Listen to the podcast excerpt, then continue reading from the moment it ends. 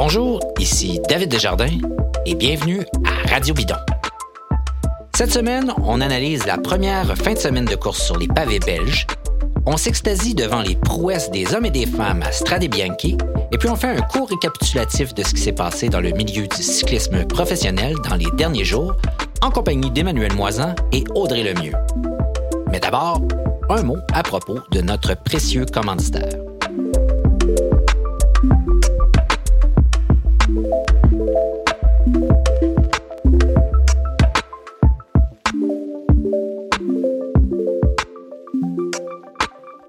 On est très heureux d'avoir des partenaires qu'on aime et qu'on apprécie à Radio Bidon. Et encore cette semaine, l'émission est présentée par l'État de la Virginie.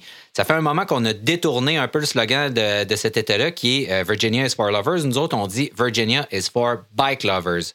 Je suis allé souvent en vélo avec des amis. C'est souvent l'espèce de camp de, pré-saison pour bien du monde. Là-bas, il fait beau, il fait chaud, très de bonne heure. Donc, euh, il y a moyen de rouler en cours euh, assez tôt en saison, pendant qu'ici, il y a encore de la neige. Cette semaine, euh, j'avais décidé qu'on allait parler avec du monde qu'on connaît, avec qui on est déjà allé en Virginie ou des choses comme ça. Puis là, euh, il pop un message euh, dans mes, affaires. Mathieu Bélanger-Barrette. Hey, cool, je suis en train d'écouter votre épisode avec le début sur la Virginie, c'est vraiment le fun. Nanana, je vais être là en fin de semaine. Quoi?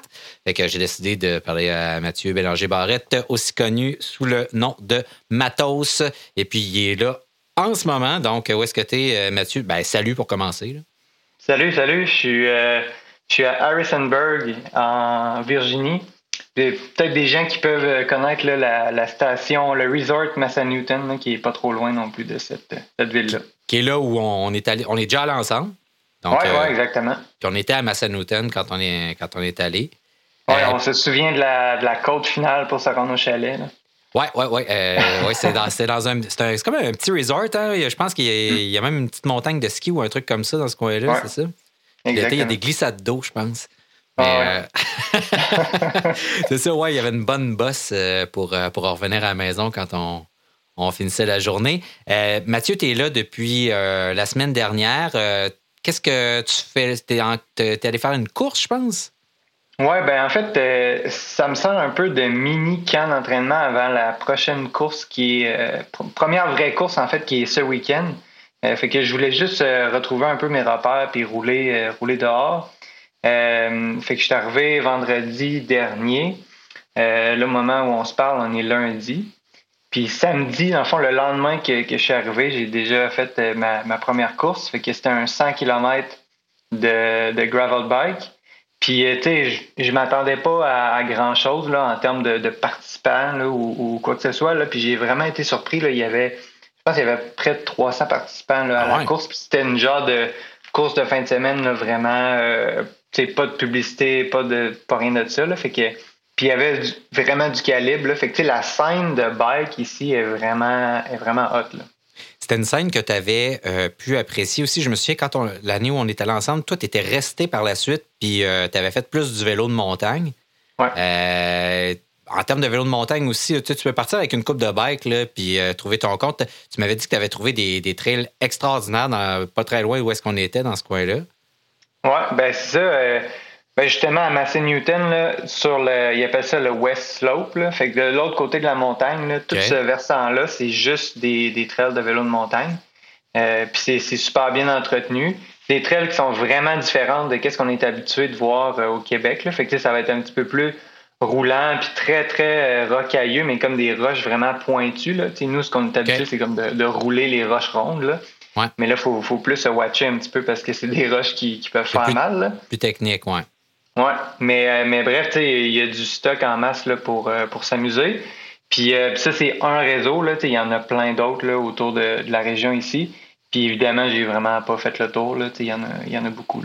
Qu'est-ce que tu aimes, toi, de, de, la Virginie? Tu es là en ce moment, tu es allé faire une course, mais tu aurais pu aller à d'autres places. Tu aurais pu décider d'aller dans, dans l'Ouest canadien, tu aurais pu aller ailleurs aux États-Unis. Qu'est-ce qui te fait choisir la Virginie? Ben, tu sais, pour ce temps-ci de l'année, là, fait que là, on est à, au début mars. Ouais. Euh, tu sais, on est capable de rouler en cours. Souvent, c'est très sec, là. Tu sais, euh, les trails sont, sont secs, les chemins de gravel sont secs. Puis, c'est comme à une journée d'auto, tu sais, une journée euh, digestible, mettons, d'auto. de chez nous. Là, fait que ça m'a pris 12 heures venir ici. Fait que c'est quand même simple, pas besoin de prendre l'avion. Maintenant, les douanes, c'est vraiment, vraiment facile. Il n'y avait pas d'attente pendant tout. fait que c'est juste comme j'allais dire beau bon pas cher, mais c'est pas ça pendant tout. Là. C'est vraiment tu te rends là, c'est facile, puis tu es capable de rouler dehors en cours comme si c'était l'été chez nous. Tu parlais, on a parlé de gravel bike. Bon, pour le, dans le dernier épisode, on a parlé beaucoup de l'offre sur route. Euh, tu peux faire de la grimpe, tu peux faire euh, du rural au fin fond de nulle part. Euh, ça, c'est. On, on, les a tous essayés. Il y a toutes sortes de terrains. gravel bike, là, j'ai comme l'impression qu'il doit avoir comme une infinité de possibilités qu'on n'avait pas explorées, mais que là, tu as l'occasion d'explorer. À quoi ça ressemble? Ben, tu sais, tu sais un peu de quoi ça a l'air, les routes, là. C'est très sinueux, puis ça s'en va dans. ça s'enfonce dans des fermes, puis tout ça. Fait que, tu sais, euh, je dirais peut-être une route sur deux est, en gravel, mais tu sais, quand tu es en vélo de route, tu vas là, tu as un mindset de route, tu te regardes même pas. Tu vois pas, c'est ça, C'est ça.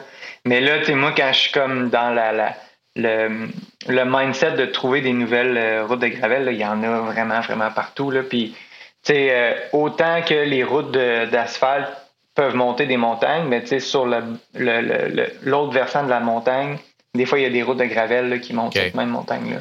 Fait qu'il y, a, il y, en a vraiment pour, euh, pour tous les genres. Puis, tu sais, j'avais... Hier, j'avais mon GPS Wahoo, tu sais, qui m'alignait sur comme qui, faisait ma route un peu pour moi là. Puis tu sais ça mm ça m'alignait dans des petits chemins là par rapport là tu sais que t'aurais jamais pensé tourner là. Puis là ça débouche pouf dans un autre quartier puis là tu, tu continues puis euh, ok il y en a vraiment il y en a vraiment en masse là ouais puis euh, dans la, la, communauté avec laquelle tu es entré en contact euh, en fin de semaine, est-ce que tu t'es fait des, des, des, amis de circonstance, du monde qui t'ont dit Hey, va voir à telle place, puis quel genre de monde t'as rencontré là-bas? Ben, il y a vraiment de, de tous les tous les niveaux. Là.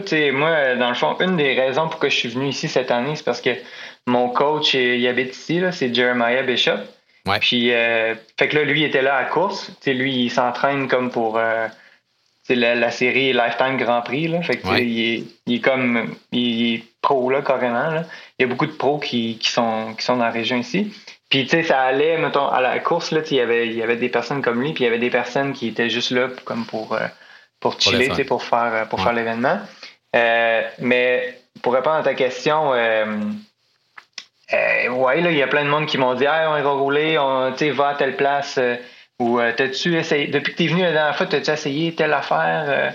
fait que, fait que c'est ça, là, il, oui, là, il y a une super belle communauté, puis. belle scène. Ouais, c'est ça, exact.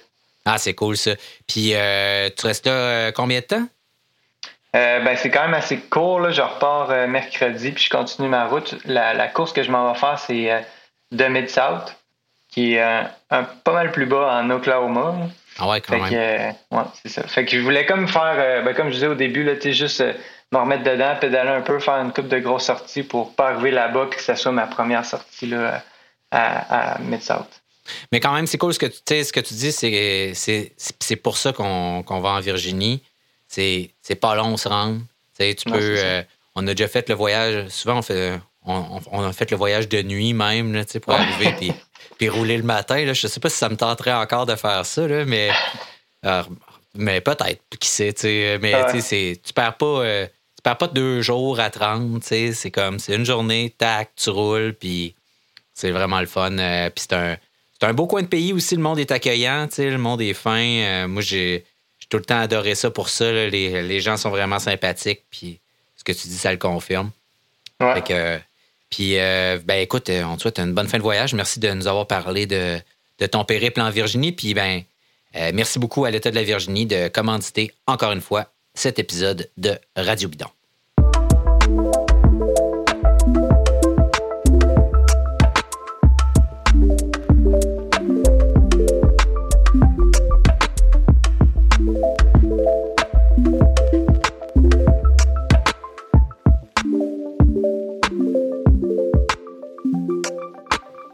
Grand week-end d'ouverture de la saison des classiques pavés la semaine dernière et cette semaine, on en parle avec Audrey Lemieux et Emmanuel Moisan. Bonjour madame, bonjour monsieur.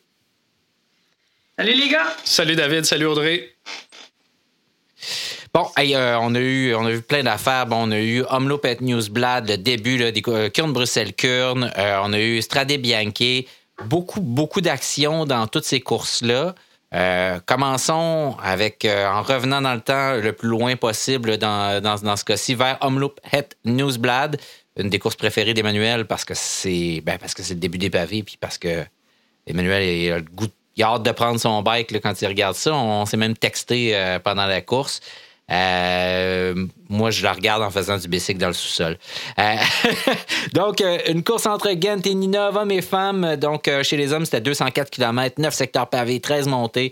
puis il y avait le, ça se terminait par le, mur suivi du Bosberg. Et puis, on a eu droit à tout un spectacle. Emmanuel, t'en as eu pour ton argent, je pense? Et absolument. Puis quel plaisir de revoir les foules aussi euh, massées là, dans, le, dans, le mur, là, euh, des, des, rangées de, de 7-8 spectateurs, spectatrices d'épée avec la kermesse là, sur la place du village. Euh, ça faisait du bien de, de voir l'ambiance de retour là, dans, dans, ces courses-là. Audrey, tu as, pris ton plaisir, toi aussi, dans cette, dans cette course-là? Oui, absolument. Écoute, euh, ça faisait un petit bout que j'attendais ça, les courses de route, euh, surtout les classiques euh, et les pavés, évidemment. J'ai trouvé ça exceptionnel. en tout cas, on, va avoir l'occasion d'en parler, là, mais la façon que Wood Van Aert a gagné ça, c'est haut la main, la puissance sur les pavés. Tu sais, quand un gars peut gagner ça au sprint contre tout le monde, lui, il décide de s'en aller solo. Ça démontre que, en tout cas, sa première course de route là, de la saison, là, boum, on passe en force. Après avoir dit qu'il n'était pas en forme, euh, dit une des choses qui sont, que les cyclistes disent qui sont jamais vraies. Donc, je suis pas en forme, on n'ira pas trop vite, puis je mange ce que je veux. C'est les trois affaires que les cyclistes disent qui sont jamais vraies. Euh, donc, euh, à 13 km de l'arrivée, comme tu disais, Audrey, tout de suite avant le Bosberg, Wout Van Aert est parti. Euh, a largué un groupe d'hommes très forts, là, comprenant Sonny Colbrelli et, euh, voyons, euh, Greg Van Avermaet, qui ont complété le podium par la suite en combattant au sprint pour ça. Et il y avait aussi Victor Campenart. Victor Campenart qui essayait de, de, boucher le trou en vain, qui était tombé, qui avait changé de vélo plutôt dans la course. vraiment, c'est lui qui gagne le trophée du coureur résilient. Euh, il y avait aussi euh, Trentin Sénéchal, Steven Nassen qui était là pas très loin.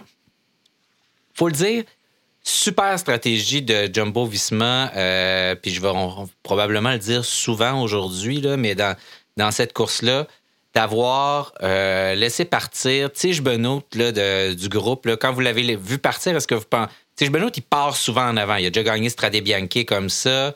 mais généralement, il se fait reprendre. Là, ils l'ont laissé partir.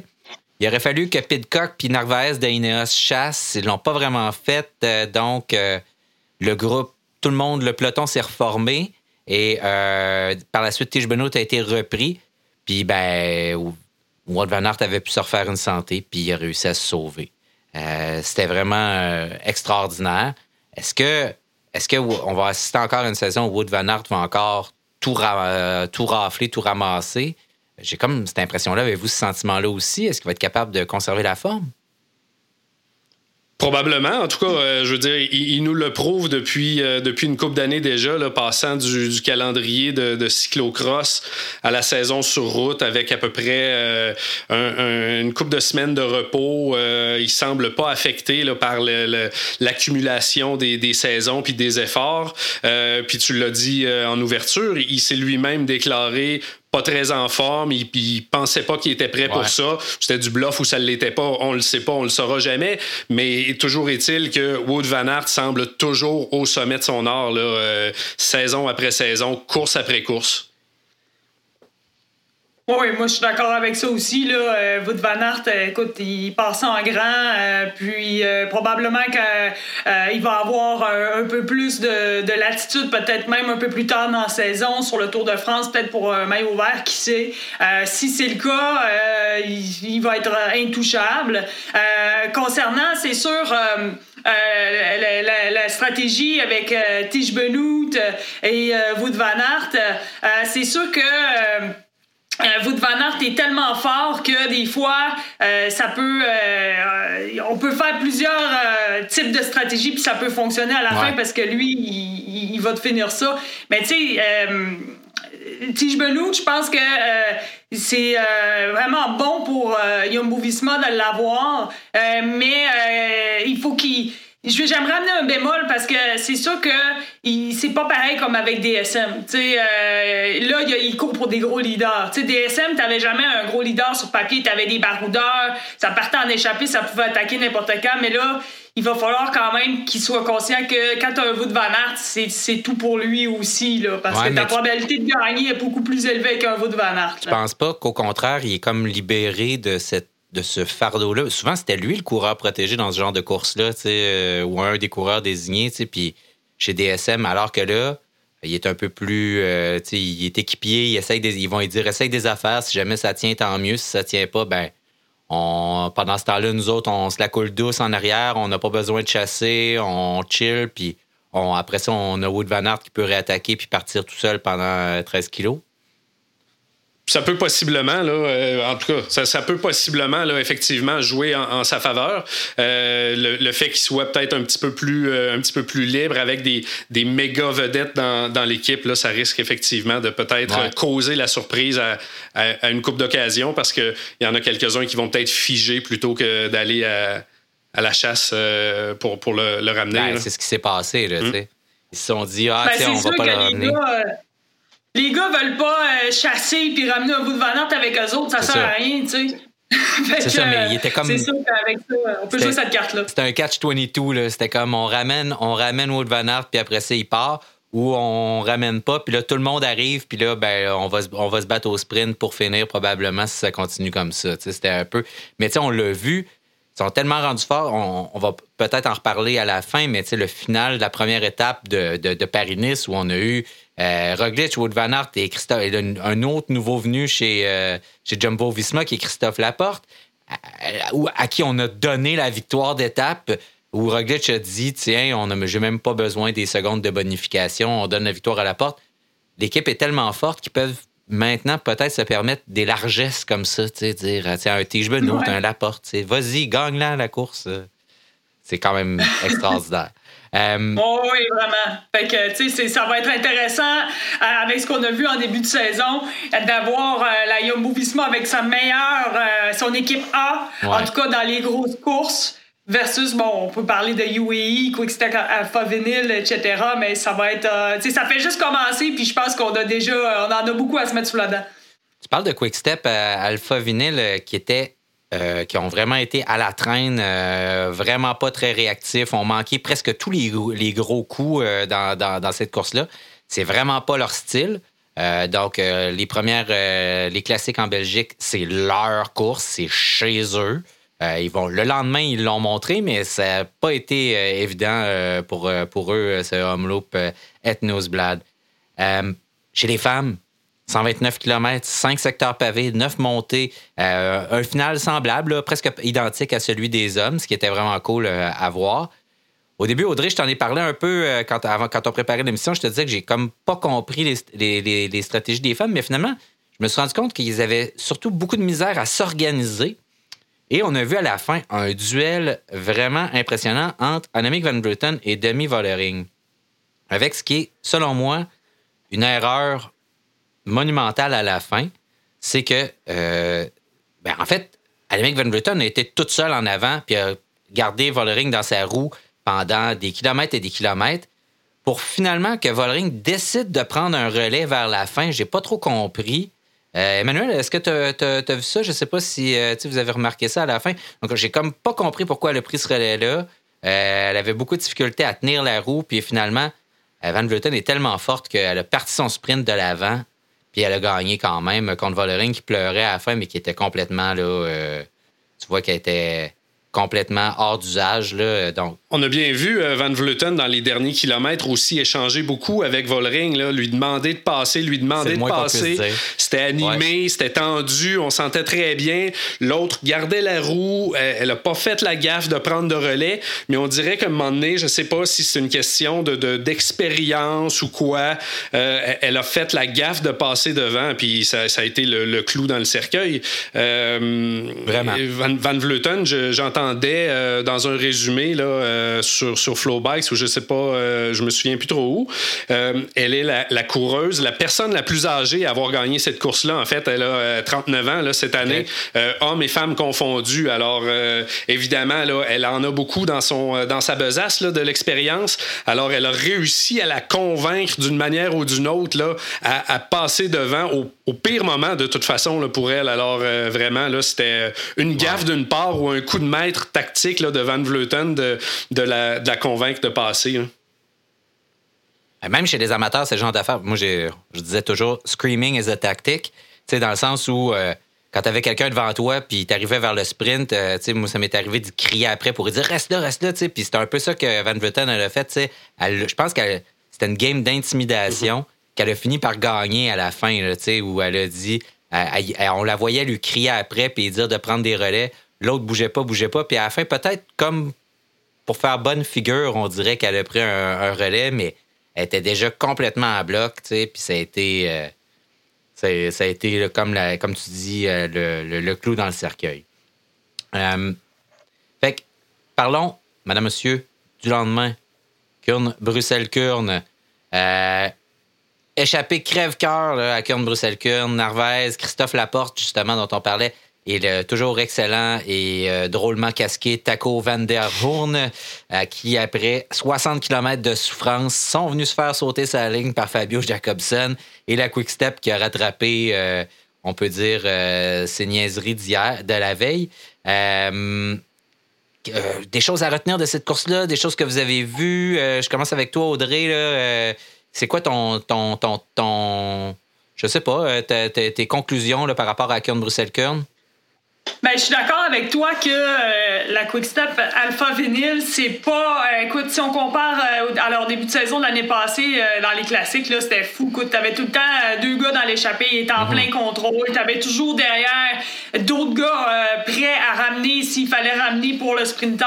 Dans ce cas-ci, t'avais seulement un, gars dans l'échappée. Après ça, pour Jacobson, ben, lui, se tenait prêt, mais honnêtement, il n'y avait pas l'effectif habituel. Euh, lui a un début de saison vraiment euh, extraordinaire, fabuleux. Euh, mais je pense que Christophe Laporte, quand il était dans son petit groupe d'échappés, il était le plus rapide de ce groupe-là.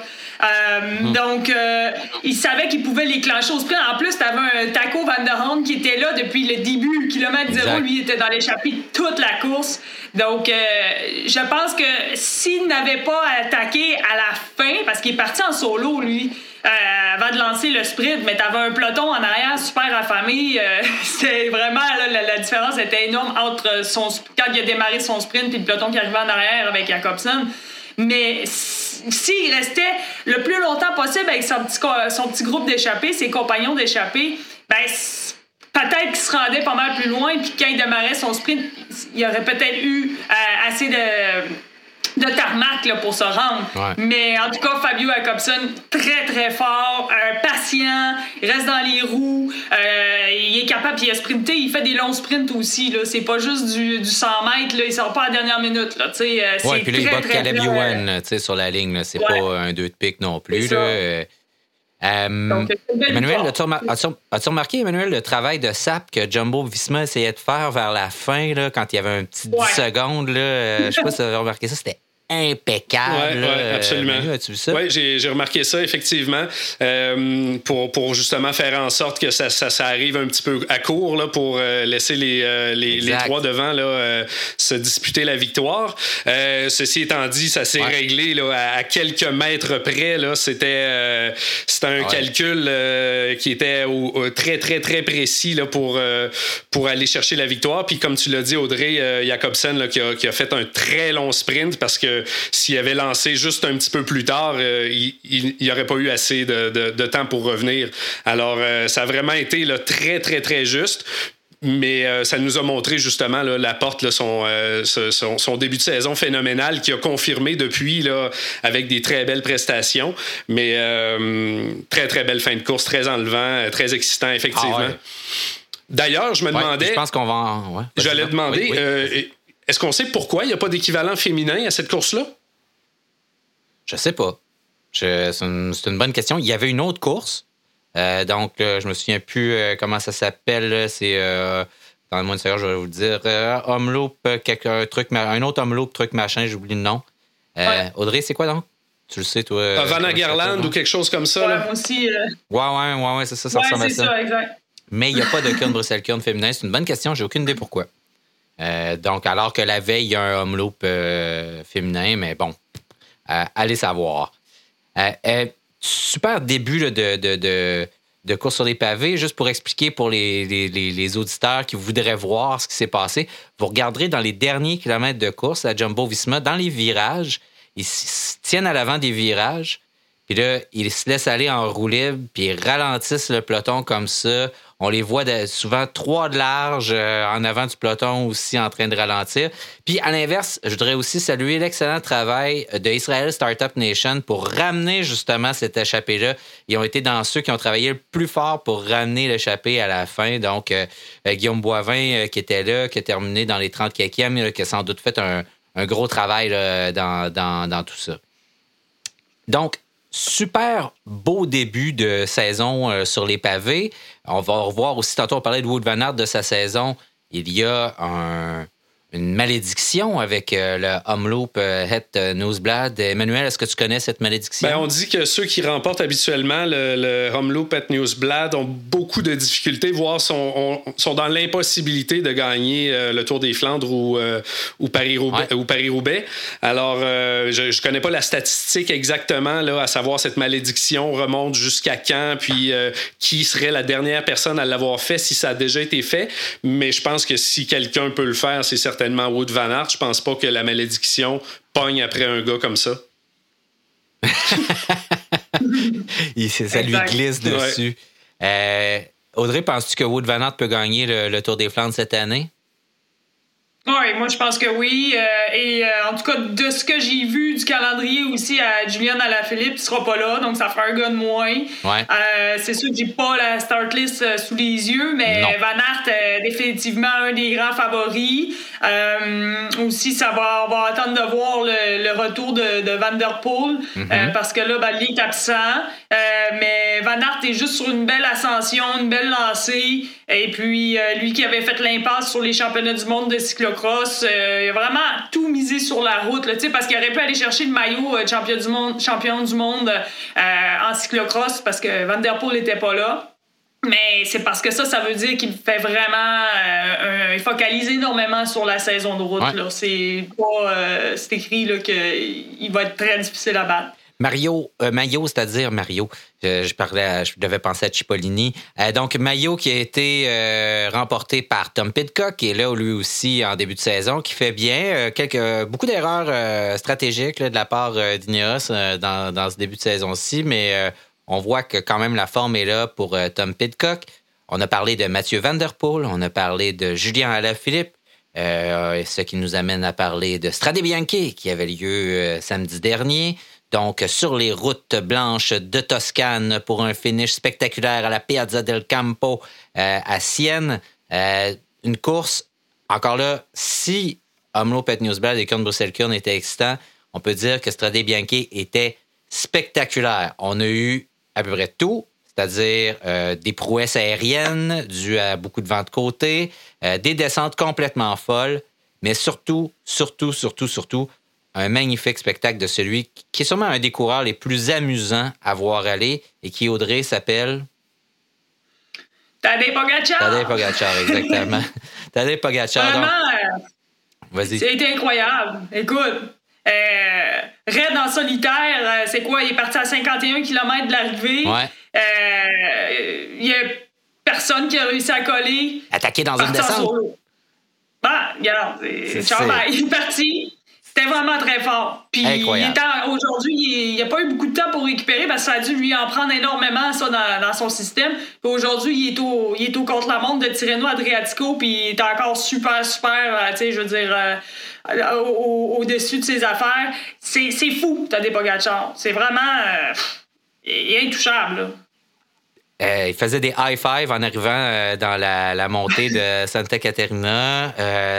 donc, incroyable. Pour résumer, donc, Tadej Pogacar, il est tombé avec plein de monde. Donc, au début, euh, en début de course, ben, un peu plus tôt dans la course, il y a eu plusieurs grosses chutes, hein, dont celle, que, celle de Julien Alaphilippe qui a été probablement la plus spectaculaire. Là. Il a fait. Euh, ça aurait pu être décrit par Alain Goldberg, je pense, dans ce cas-ci. Euh, donc, ouais, ouais, c'est ça. C'était vraiment fameux. tombé sur le dos, on l'a vu d'ailleurs en fin de course qui se massait le dos quand il s'est finalement fait lâcher. Il a mené quand même une course impressionnante, étant donné la chute qu'il avait faite. Tadej Pogacar, on, ne l'a pas vu chuter, mais on, s'est rendu compte par la suite qu'il était sale, qu'il y avait un coup en sang, donc il, était tombé lui aussi. Euh, et donc, euh, cette immense chute-là qui va amener plein, plein de monde à terre. Mais euh, on, Tadej lui, part à 50 km de l'arrivée, donc dans la descente après Monte Santa Marie.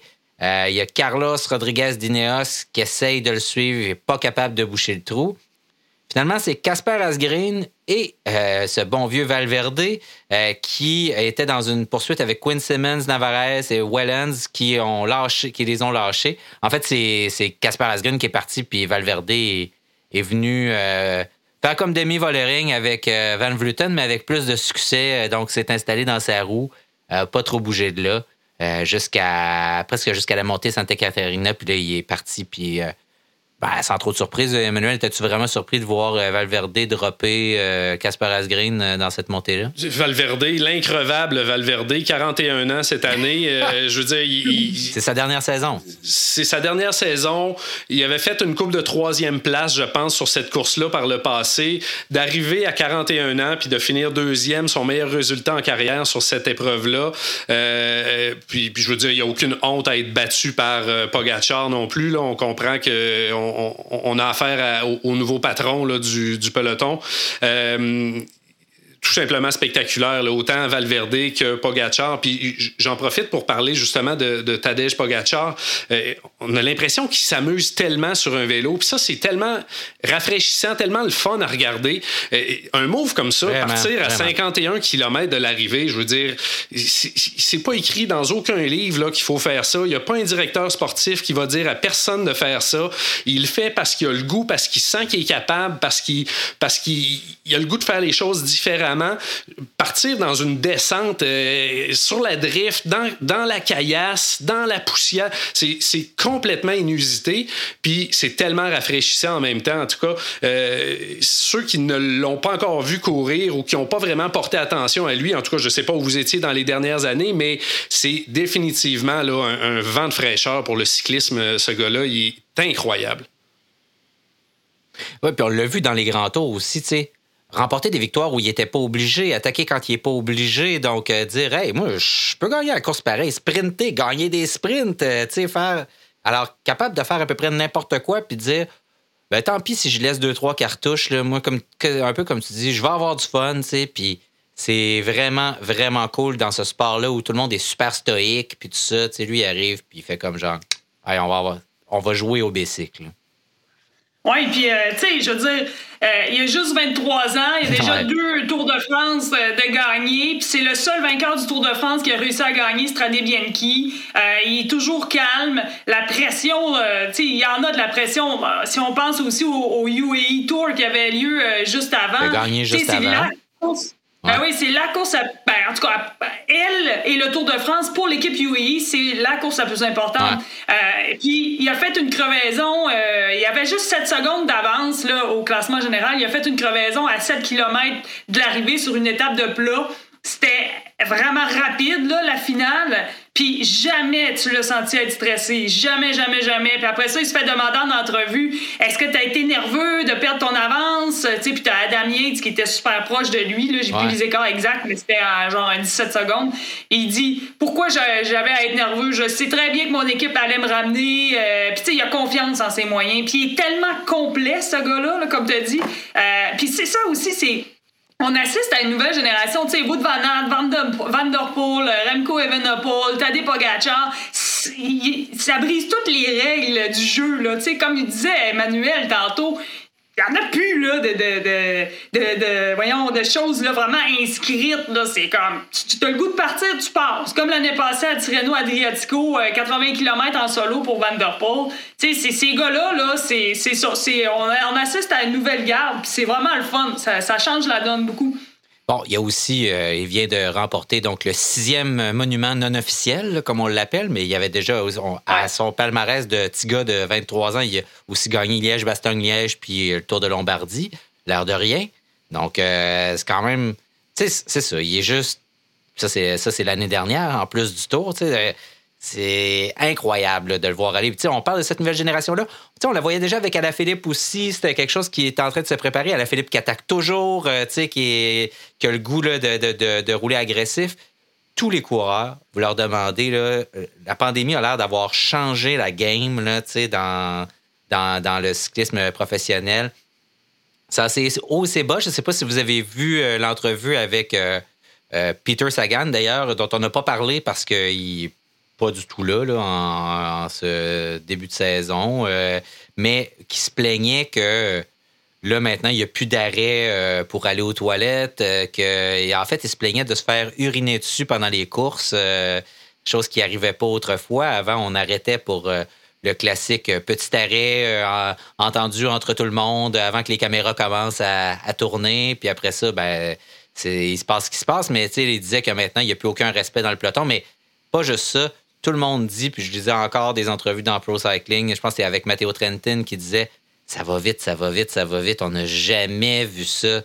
Mais ça vient aussi de cette nouvelle génération-là, probablement, qui est hyper spécialisée déjà depuis la jeunesse. On le répète, on le dit encore, mais qui ont des capteurs de puissance, des coachs depuis qu'ils ont 14-15 ans, 13-14-15 ans, puis qui arrivent pro, puis qui sont déjà ultra pro. Donc, euh, Antoine Duchesne nous disait ça aussi. T'as Romain Bardet qui disait que euh, quand euh, il est là, t'as des Pogacar, c'est juste incroyable. Il dit sur 30 minutes d'effort en 2014-2015, si tu faisais 6 watts par kilo, c'est sûr que t'es parmi les 3 à 5 meilleurs. Euh, là, c'est plus le cas du tout. Là. Il dit maintenant, là, c'est 6,3, 6,4 watts par kilo. Sinon, t'es pas du tout dans le top 5, t'es même pas dans le coup. Là. Pendant combien de temps? 30 minutes. Ouch! Ouais, OK, ça commence. C'est Romain Bardet, là, c'est une déclaration qu'il a fait euh, il y a à peu près deux semaines. OK. Ouais, c'est, si vous avez un capteur de puissance, puis que vous faites le calcul, vous savez à quel point ça peut faire mal. C'est assez incroyable. On a eu droit à une très, très belle course chez les hommes et aussi, euh, j'ai envie de dire, une classe de maître de la part de SD Works chez les femmes. Euh, Audrey, as-tu aimé ta course chez les femmes à Strade Bianchi? Oui, vraiment, vraiment. Là. Puis, euh, je suis contente pour euh, Lotte Kopecky qui, qui, a remporté euh, parce que c'est contre une Van Vleuten. J'ai trouvé que Van Vleuten n'avait pas son punch. tu sais, des fois, tu la vois grimper. c'est, je veux dire, à l'arc, complètement, personne ne peut suivre. Puis Kopecky, là, elle a répondu présente. Puis, elle a une bonne pointe de vitesse, pas mal plus que Van Vleuten. C'est plus que. C'est ça. Puis, elle, elle dans son côté, tu sais, c'est peut-être, oui, Van Vleuten, comme euh, Emmanuel a dit, est un petit peu plus vieille. Elle sait, elle aussi, là, que, tu sais, elle a plus de fait qu'il lui en reste. Puis Lotte Kopecky, ben, dans son cas, probablement qu'elle a travaillé beaucoup les montées. Elle a travaillé pour, euh, oui, garder sa fibre de sprinteuse, mais il faut qu'elle passe partout. Puis c'est ça qu'on a, on a vu sur Strade Bianchi. Après ça, la SD Works, ben, il n'y a, pas de doute, là, c'est une équipe qui va être encore vraiment dominante là, euh, pour la saison 2022 chez les femmes. Je fais un petit recap, Emmanuel, avant de te passer la parole, puis peut-être qu'explique qu'est-ce qui s'est passé avec Annemiek van Vleuten à la fin. Donc, ça a été assez, oh, pas tranquille, mais les vraies hostilités ont commencé dans les 30 derniers kilomètres. Euh, Chantal van der Broek-Black euh, attaque, euh, marquée par Elisa Longo-Borghini puis Liane Lippert. Presque tout de suite, il y a un compte de Martha Bastianelli, puis ça a fait un gros ménage. Euh, Lotte Kopecky, justement, la vainqueur du jour, attaque, ça recolle à 14 km de la fin. Là, c'est Vanderbroek Black qui attaque encore, Van Vleuten qui recolle. Puis là, peut-être qu'à partir de là, dans les derniers kilomètres, quand les SD Works se sont mis à attaquer à tour de rôle, à Molman Passio puis Demi Volring qui sont. Probablement que c'est là que euh, certaines coureuses, dont euh, peut-être Annemiek van Vleuten, ont laissé les dernières cartouches, les cartouches de trop, justement, mais c'était incroyable, une super fin de course comme on aime, avec un groupe un peu plus important que ce, qu'on est habitué de voir en bas de la montée Santa Caterina, là, mais j'ai quand même trouvé ça vraiment incroyable. Toi, Emmanuel, euh, ta course des femmes, comment tu as trouvé ben, ça? J'ai bien aimé. Effectivement, aussi, on a, on a vu, euh, c'est une, course dans laquelle il n'y a pas eu d'échappée. Hein? C'est une course d'usure qui a commencé, comme tu dis, à, à, se, à se placer là, vers le, sixième ou l'avant-dernier secteur là, euh, de, de, route blanche. et puis, la tactique, effectivement, là, pour, pour fatiguer Van, Van Vleuten vers la fin. Puis toute la patience de Kopecky là, dans la montée pour s'accrocher accrocher, mais pas, pas vraiment trop se mettre dans le rouge, puis être patiente, puis attendre, puis prendre les devants juste au bon moment dans le dernier virage pour, pour, euh, pour prendre l'intérieur, puis justement déborder un peu Van Vleuten, qui n'a pas eu le choix de la, laisser passer, puis euh, de lui concéder le sprint. C'était vraiment, euh, c'était vraiment bien fait au point de vue tactique. C'était, une exécution parfaite de sa part, puis c'est une très, très grosse victoire pour elle. On, est, on était bien content de voir ça, évidemment. Ah avec un semblant de jambes, c'est sûr que le punch de Kopecky était là. Puis vers la fin, ça monte très, très à pic, mais vers la fin, ça redescend juste un peu. Là, puis il y a le virage final vers la droite, là, vers, l'arrivée. Puis là, euh, si elle avait plus de jambes, ce qui semblait être le cas que, Van Vleuten rendu là, ben euh, c'était sûr qu'à euh, à, égalité là, en termes de, de cartouches, c'est sûr qu'elle gagnait puis elle a réussi à le faire. C'était vraiment impeccable, très, très, très, très fort. Euh, donc, un, encore très beau Stradé Bianchi. Est-ce que euh, est-ce qu'il est trop tôt euh, encore pour qu'on fasse de Stradé Bianchi une classique? Est-ce que on. Parce que je riais parce que j'écoutais j'écoutais dans ce cas-ci, c'était diffusé, je crois, sur JCN. puis c'est les mêmes annonceurs qu'Eurosport. Puis à toutes les 30 secondes, ils nous rabâchaient que c'est la, sixième et le sixième monument non officiel. Euh, qu'est-ce qu'on fait avec cette course-là? On la garde là, euh, on, lui, on la change de statut euh, ou on continue de, lui donner cette espèce de statut-là un peu théorique particulier? Qu'est-ce que vous en pensez? Ben, je pense que le, le Strade Bianchi c'est peut-être un petit peu court pour être un, considéré comme un, monument, mais de toute façon, les monuments dans le cyclisme, vous me corrigerez si je me trompe, mais c'est comme c'est une, dénomination plus qu'un vrai statut officiel, dans le sens où ce sont des, ce sont des, classiques comme les autres classiques. Là. C'est, plus dans le folklore puis dans la culture cycliste qu'on les a appelés des monuments. Euh, à savoir si on devrait l'inclure, je pense que on en parle tellement qu'il faut nécessairement le considérer. Euh, mais peut-être que le statut de, monument non officiel convient bien à cette course-là. Euh, je ne sais pas ce qu'Audrey en pense, mais je pense que c'est ça. Hein. Moi, je pense que, je pense que ça va, ça va peut-être se faire au cours des prochaines années. Euh, pour le moment, c'est quand même une course qui est très prestigieuse. Euh, les coureurs euh, veulent, veulent remporter cette course-là, puis ça va rester comme ça. Je veux dire, ça, peut, ça peut juste gagner en importance, cette course-là, ça c'est sûr. C'est quand même particulier que d'un côté, on ait des courses comme ça, avec des routes de pierre hyper courues, puis de l'autre, on entend encore des coureurs. Ben, c'est sûr que, bon, des fois, c'est pas toujours évident, mais on entend encore des coureurs se plaindre qu'on ajoute des secteurs de de routes euh, non, non pavées, donc euh, non asphaltées, disons, pour être là. Euh, dans les grands tours, par exemple, ou même dans des courses par étapes. on l'a vu en début de saison. Je me souviens plus c'était quelle course par étape en Espagne. Là. J'ai un blanc, mais en tout début de saison où là, il y a des coureurs qui se sont plaints de ça. donc, je pense est-ce qu'il devrait y en avoir? Je, pense qu'on est dans une époque où, où les coureurs sautent d'une discipline à l'autre. On a parlé tantôt de la spécialisation de l'entraînement, puis à quel point ils sont mhm. professionnels, mais ils sont aussi diversifiés dans leur pratique dans bien des cas. Hein. Il y en a qui font du vélo de montagne, du cyclocross, de la route, donc développent des habiletés diverses. Puis moi, je pense que de, de, pimenter la saison cycliste avec des courses sur route qui comportent des secteurs pavés, puis des, des secteurs de pierre ou des, euh, des routes comme ça, euh, ça apporte un plus à la discipline. Puis, ben, à partir de là, ben, les coureurs peuvent sélectionner les courses qui, qui leur conviennent le plus ou le moins ou développer des, aptitudes pour les aider dans ces, dans ces événements-là. On pense à un gars comme Evan Poole qui, qui, qui a peut-être un petit peu de difficulté là, sur des surfaces. il y a d'autres exemples de coureurs qui sont plus ou moins bons en descente, qui ont très, travaillé très, très fort leur technique, des choses comme ça. Donc, moi, je pense que ça fait partie du cyclisme. Puis, je pense qu'il ne faut pas en abuser, mais de parsemer des, des, des, des épreuves comme ça par-ci, par-là dans le calendrier, ça apporte un plus, puis ça, ça, ouvre un peu le champ des possibilités pour, pour certains, euh, certains coureurs, certaines coureuses aussi. Puis c'est jamais pire que de rajouter des, des, des, segments de Paris-Roubaix euh, dans, dans, le Tour de France, par exemple. on va, en tout cas, c'est pas mal moins pire, moins, moins difficile. Toi, Audrey, trouves-tu que ça a sa place dans, dans, des courses, même dans les grandes courses, dans les grands tours, par exemple? Ben pour Stanley Bianchi, c'est sûr que je dirais que c'est ça la couleur de, cette course-là. Ouais. Euh, c'est les routes blanches, c'est là la particularité de cette course-là.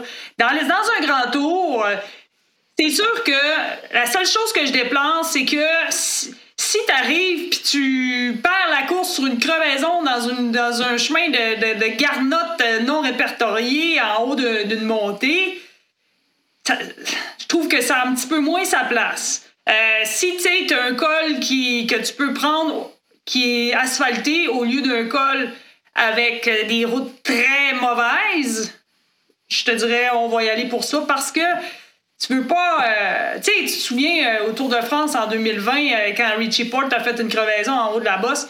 Mais était chanceux, puis ça c'était dans, dans, le secteur de gravier, il était chanceux que Kenny Lisson soit là puis qu'il donne son vélo tout de suite parce qu'il perdait son podium là. Tu sais, c'est pas sur de la capacité physique, c'est juste ça moi, mon, mon point, c'est que si tu perds un grand tour en raison d'une route caroteuse sur gravier que tu aurais pu éviter par l'organisation, trouve ça un petit peu plus plat. Oui, mais ce à quoi je te répondrai, Audrey, que tu peux perdre aussi un grand tour parce que tu descends comme une valise, puis que, ah c'est ça, ou qu'il y a une patch nouvellement asphaltée, puis qu'il a plus un peu, puis qu'elle l'exude du goudron, puis tu glisses là, puis tu te pètes la gueule, tu sais, fait que...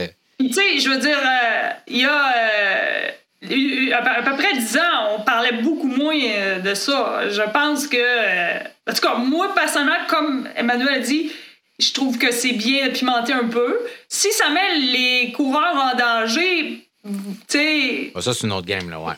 C'est une autre game, tu sais. ça, je comprends ça, on est euh, d'accord. Vraiment pas fermé. Parce qu'il faut être complet, il faut savoir piloter, ça fait partie du vélo. Euh, les gars, quand ils prennent le départ de Paris-Roubaix, ils savent qu'ils vont avoir des risques de chute. C'est comme ça. C'est le sport est comme ça. Il y a des risques. Et ils ont peur. Euh, on a hâte de voir d'ailleurs le deuxième, deuxième Paris-Roubaix féminin euh, cette année.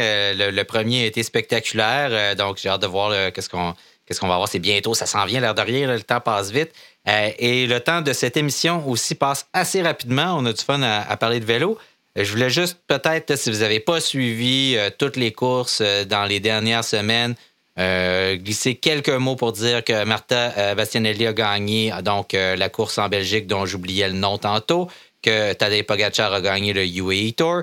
Si vous n'avez pas regardé la Drôme classique et que vous avez accès à cette course-là, je vous invite à regarder les 15-20 derniers kilomètres. Jonas Vingegaard, dont vous vous souvenez peut-être pour ses performances assez spectaculaires dans l'étape du Ventoux l'année dernière au Tour de France, donc, euh, qui a gagné euh, cette course-là dans un duel vraiment époustouflant, mano à mano à la fin. C'était vraiment beau. Euh, donc, si vous avez la chance de retourner voir ça, Matteo Trentin et Emma Norsgaard, qui respectivement chez les hommes et les femmes ont remporté le Samin. Et il y a une nouvelle course qui s'appelle le Grand Camino, donc le, le, gros chemin, qui a été remporté on en parle encore une fois, par un certain euh, Valverde. Et euh, la deuxième position obtenue par Mike Woods, le Canadien. Donc, Mike Woods qui a très, très bien fait, qui a connu son meilleur euh, contre-la-montre à vie dans, cette course-là. et donc, un très beau début de saison pour Mike qui s'est entraîné en faisant du skimo, si je me fie à euh, Instagram. Donc, euh, il, a l'air d'en avoir fait pas mal cet hiver. Euh, il passe maintenant sa vie pas mal plus souvent en altitude, donc du côté de la principauté d'Andorre que de Gérone. Et puis, ben, on, va vous revenir sur Paris-Nice. on enregistre cette émission-là donc le, 7 mars, le jour de la deuxième épreuve, la deuxième étape de, de, Paris-Nice. Audrey, tu l'as mentionné tantôt, Fabio Jacobson a remporté au sprint euh, cette euh, deuxième étape de manière vraiment exemplaire. La veille, on a eu droit à une triple, triple victoire de la part de Jumbo Visma qui ont fait le ménage. Donc, on va voir si Primoz Roglic tombe pas, normalement, il devrait gagner cette course-là. en tout cas, c'est ce qu'il semblait dire en poussant Christophe Laporte vers la, ligne d'arrivée en disant Tiens, j'en ai pas besoin des secondes d'extra que pourrait me donner la victoire. Euh, donc, c'est ça, on va vous revenir avec ça. Audrey, Emmanuel, merci beaucoup d'avoir été avec nous pour Radio Bidon. merci, beaucoup, merci. Salut. Merci, merci. Puis on continue de suivre ça. On se reparle très bientôt. Et puis, ben, on va souhaiter euh, quoi? Un printemps actif, tiens. Merci beaucoup. À la prochaine.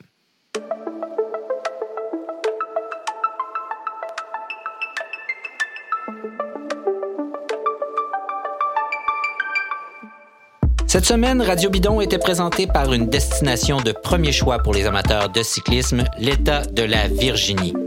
Merci à Mathieu Bélanger-Barrette de nous avoir parlé de cet état en termes aussi élogieux. Merci à Emmanuel Moisan et Audrey Lemieux pour leurs commentaires éclairés, ainsi qu'à Gabriel Bourdage pour ses prouesses de monteur.